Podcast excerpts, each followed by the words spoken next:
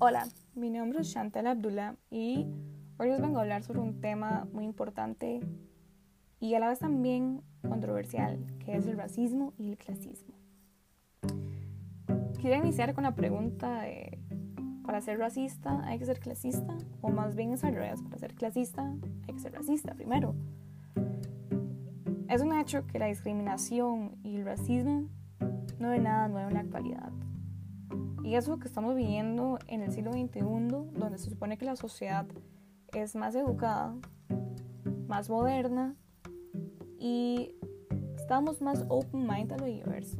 Sin embargo, por más políticas públicas y campañas públicas que se hacen desde los diferentes actores dentro de la sociedad, ya sean empresas privadas, los gobiernos y las ONGs,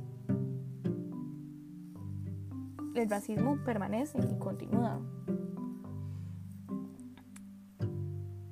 Ahora bien, cuando las personas interactúan entre sí, lo que predomina es su clase socioeconómica, más allá de su etnia o nacionalidad. Y esto es algo muy importante porque es básicamente la base para entender el racismo y el clasismo. Porque el clasismo básicamente se basa en discriminar a los pobres o a los más vulnerables. El racismo, por el otro lado, y hablándolo de una forma muy coloquial, discrimina básicamente a las personas de diferente raza de, o de color, o también discrimina directamente a los negros, que es el racismo típico. Y lo más importante y lo, lo crucial de este tema es que estoy convencida de que la mayoría no nos percatamos que somos en realidad clasistas. Ahora bien, el racismo es un fenómeno que se produce desde las partes más desfavorecidas y más vulnerables de la sociedad a nivel económico, porque se ven como un colectivo inferior. Y al referirme al colectivo inferior me refiero al clasismo inferior. Y es por el mismo constructo social capitalista en el que vivimos, donde se hace la polarización entre ricos y pobres. Hay dos tipos de clasismo. Está el clasista superior y el clasista inferior. Para énfasis en el clasista inferior hay un ejemplo muy claro. Una sirvienta de un hogar usualmente almuerza aparte de la familia en la cocina y deprisa porque tienen que volver al trabajo. Y aunque la inviten de la familia a almorzar en tranquilidad con ellos en el comedor, ella niega la invitación y prefiere comer por aparte, reconociendo el clasismo inferior. Por esta misma razón, el racismo básicamente se da partiendo desde este hecho socioeconómico.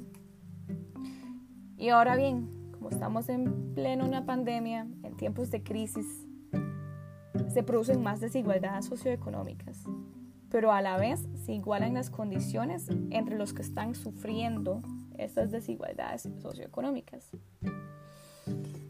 Y esto conlleva un ciclo. Esta igualdad que se produce desde las circunstancias desiguales crea un sentido de unión, un sentido de aferro a una misma clase social.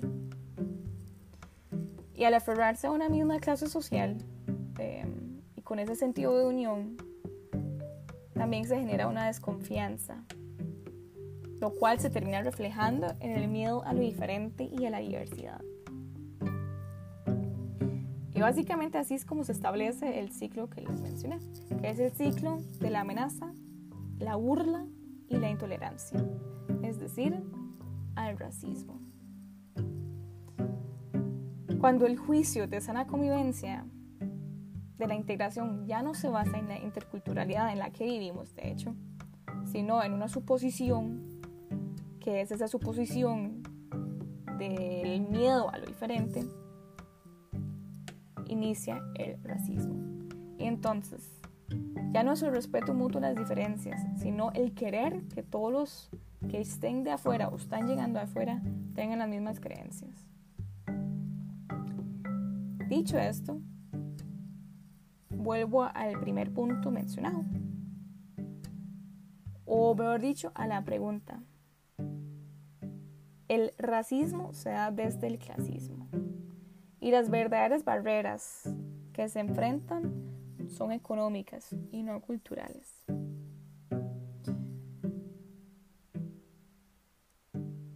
El hecho de sentirse superior proviene de la desigualdad económica y no cultural.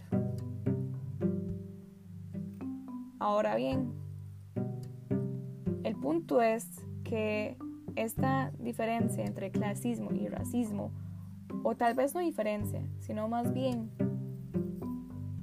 la complementación que se hace no está tan clara. Y en la luz pública, en las políticas públicas y campañas públicas, tampoco se menciona.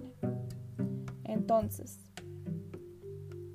lo que están haciendo con las campañas públicas y sus políticas públicas, tratando de concientizar y combatir el racismo, lo que están haciendo básicamente es nada más ponerle una curita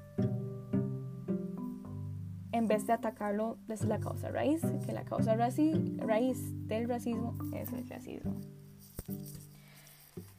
Claro está que para atacar la causa raíz lleva un esfuerzo integral desde todos los ángulos.